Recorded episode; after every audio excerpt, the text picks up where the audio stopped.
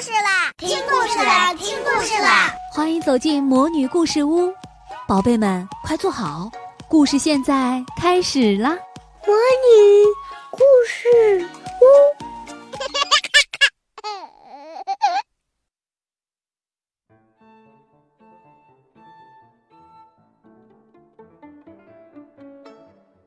亲爱的小朋友们，你们好，我是你们的海海姐姐。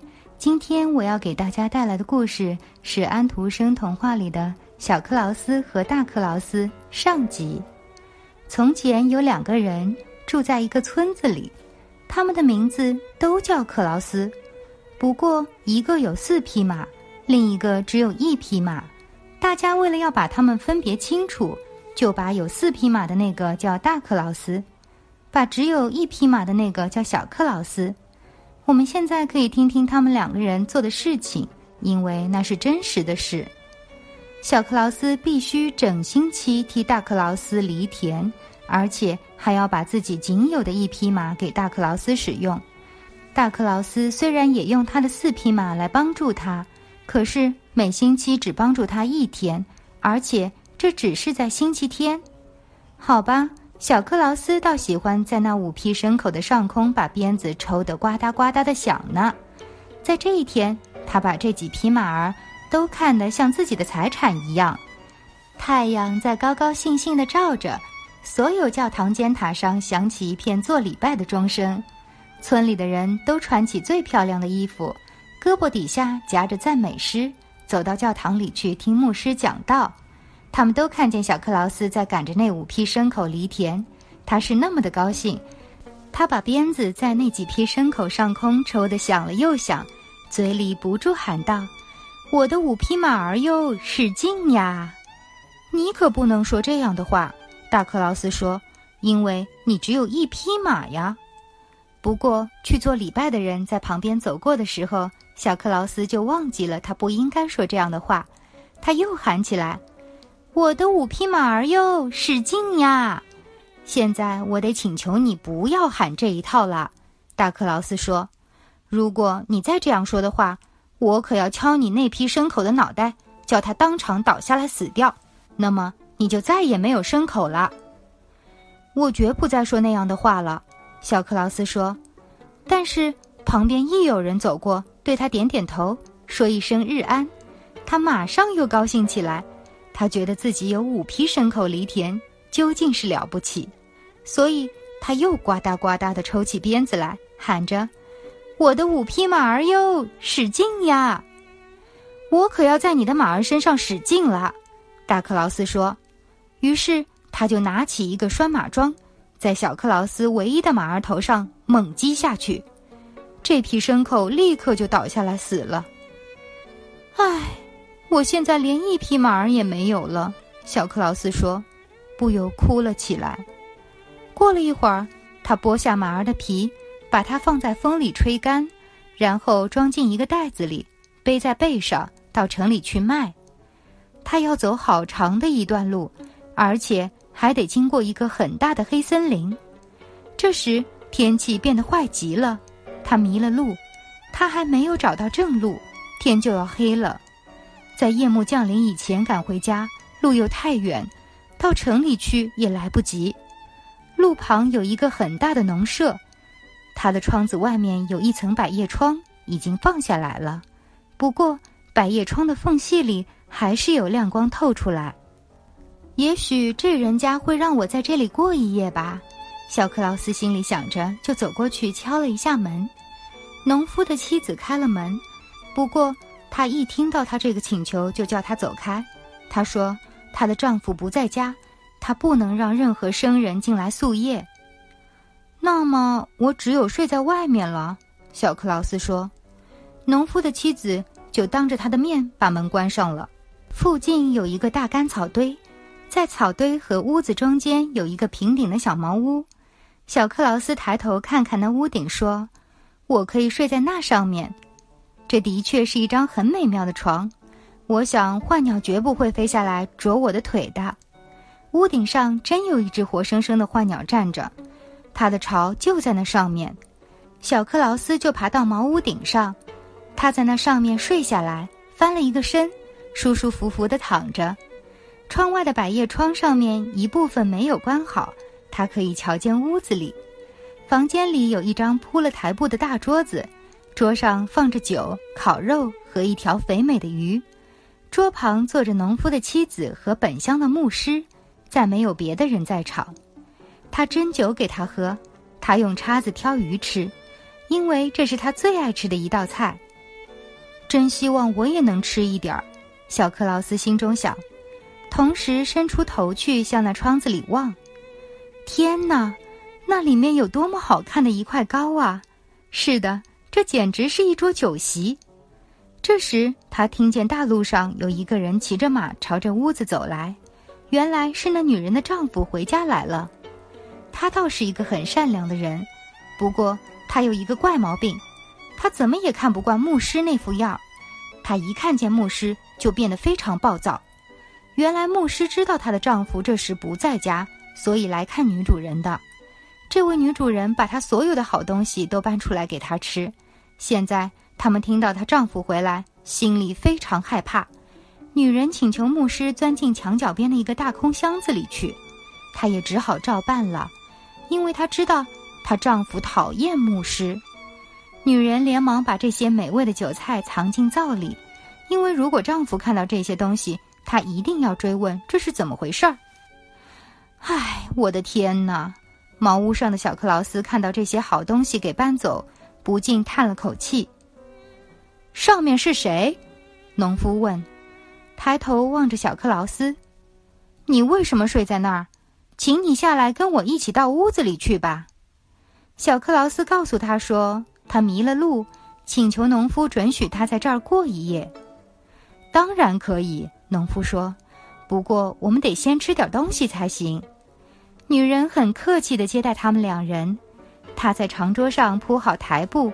盛了两大碗稀饭给他们吃，农夫很饿，吃得津津有味。可是小克劳斯不禁想起了那些好吃的烤肉、鱼和糕来，他知道那些东西是藏在灶里了。小克劳斯把那个装着马皮的袋子放在桌子底下，放在他的脚旁边。我们还记得，这就是他从家里带出来的东西，要送到城里去卖的。这一碗稀饭，他实在吃的没有什么味道，所以他的一双脚就在袋子上踩，踩的袋里的马皮发出吱吱嘎嘎的声音来。不要叫，他对袋子说，但是他还在袋子上踩，弄得它发出更大的声音。怎么的？你袋子里装的什么东西？农夫问。嗨，装着一个魔法师，小克劳斯回答说。他叫我们不用吃稀饭了，他已经在灶里变出烤肉、鱼和糕来了。好极了，农夫说着，马上就把灶门打开，看到了他妻子藏在里面的那些好菜。不过他以为这些好东西是袋里的魔法师变出来的，他的妻子什么话也不敢说，只好赶快把这些菜搬到桌上来。他们两人就把肉、鱼和糕吃了个痛快。这时。小克劳斯又在袋子上踩了一下，里面的皮又弄得叫起来。魔法师现在又在说什么呢？农夫问。小克劳斯回答说：“他说他还变出了三瓶酒，这酒也在灶里面。”那女人听了，只得把她所藏的酒拿出来。农夫喝了非常高兴。这时他很想自己也有一个像小克劳斯袋子里的那样的魔法师。他能够变出魔鬼吗？农夫问。我现在心情很好，我倒很想看看魔鬼呢。当然能够，小克劳斯说。我要求什么东西，我的魔法师就能变出什么东西。难道你不能吗，魔法师？他一边说着，一边踩着那张皮，把那张皮弄得又叫起来。你听到没有？他说能变出来，不过这个魔鬼的样子很丑。我看你最好还是不要看他吧。哦，我一点儿也不害怕。他会是一副什么样子呢？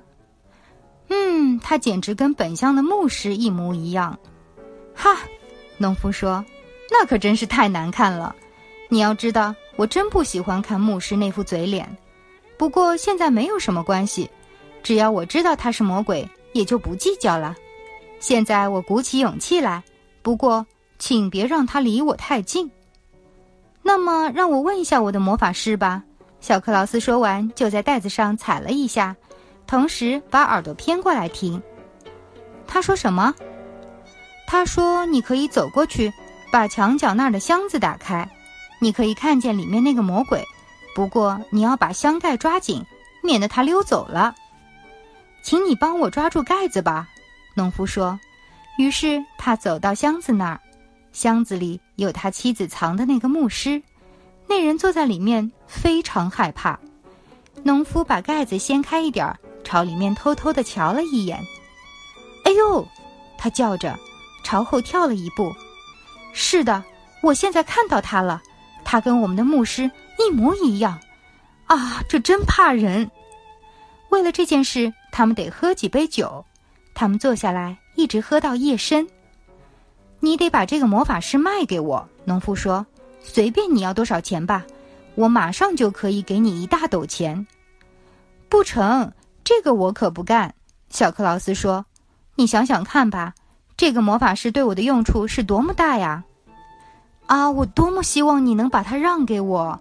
农夫继续要求说：“好吧。”最后，小克劳斯说。今晚你让我在这儿过夜，你对我太好了，就这样办吧。你拿一斗钱来，可以把这个魔法师买去，不过我要满满的一斗钱。那不成问题，农夫说。可是你得把那个箱子带走，我一刻也不愿意把它留在我的家里，谁也不知道它是不是还待在里面。小克劳斯把装着干马皮的袋子给了农夫，换得了一斗钱，而且是装得满满的。农夫还给了他一辆大车，让他把钱和箱子运走。再见吧，小克劳斯说。于是他就推着钱和那只大箱子走了。牧师还坐在里面。树林的另一边有一条又宽又深的河，水流得非常急，谁也很难游过急流。河上新建了一座大桥，小克劳斯在桥中央停下来，大声地说了几句。故意让箱子里的牧师听见。唉，这口笨箱子叫我怎么办呢？它重的好像装满了石头似的，我已经够累，再也推不动了。还是把它扔到河里去吧。如果它流到我家里，那是再好也没有了；如果它流不到我家里，那也只好让它去吧。于是他一只手把箱子稍微提起一点儿。好像要把它扔到水里去似的。不要扔，请放下来吧！箱子里的牧师大声说：“请让我出来吧！”哎呀，小克劳斯说，装作害怕的样子。他原来还在里面，我得赶快把它扔进河里去，让它淹死。哎呀，扔不得，扔不得！牧师大声叫起来：“请你放了我，我可以给你一大斗钱。”呀，这倒可以考虑考虑，小克劳斯说，同时把箱子打开。牧师马上爬出来，把那口空箱子推到水里去。随后他就回到家里，小克劳斯跟着他，得到了满满一斗钱。小克劳斯已经从农夫那里得到了一斗钱，所以现在他的钱装满了整整一车。你看，我的那匹马卖的钱真不少。他回家进门时自言自语地说：“他把钱倒在地上，堆起一大堆。如果大克劳斯知道我靠那匹马发了财，他一定会生气的。不过，我绝不如实告诉他。因此，他派一个孩子到大克劳斯家里去借一个斗来。好了，亲爱的小朋友们，今天我们的故事就讲到这里，我们下次再见。”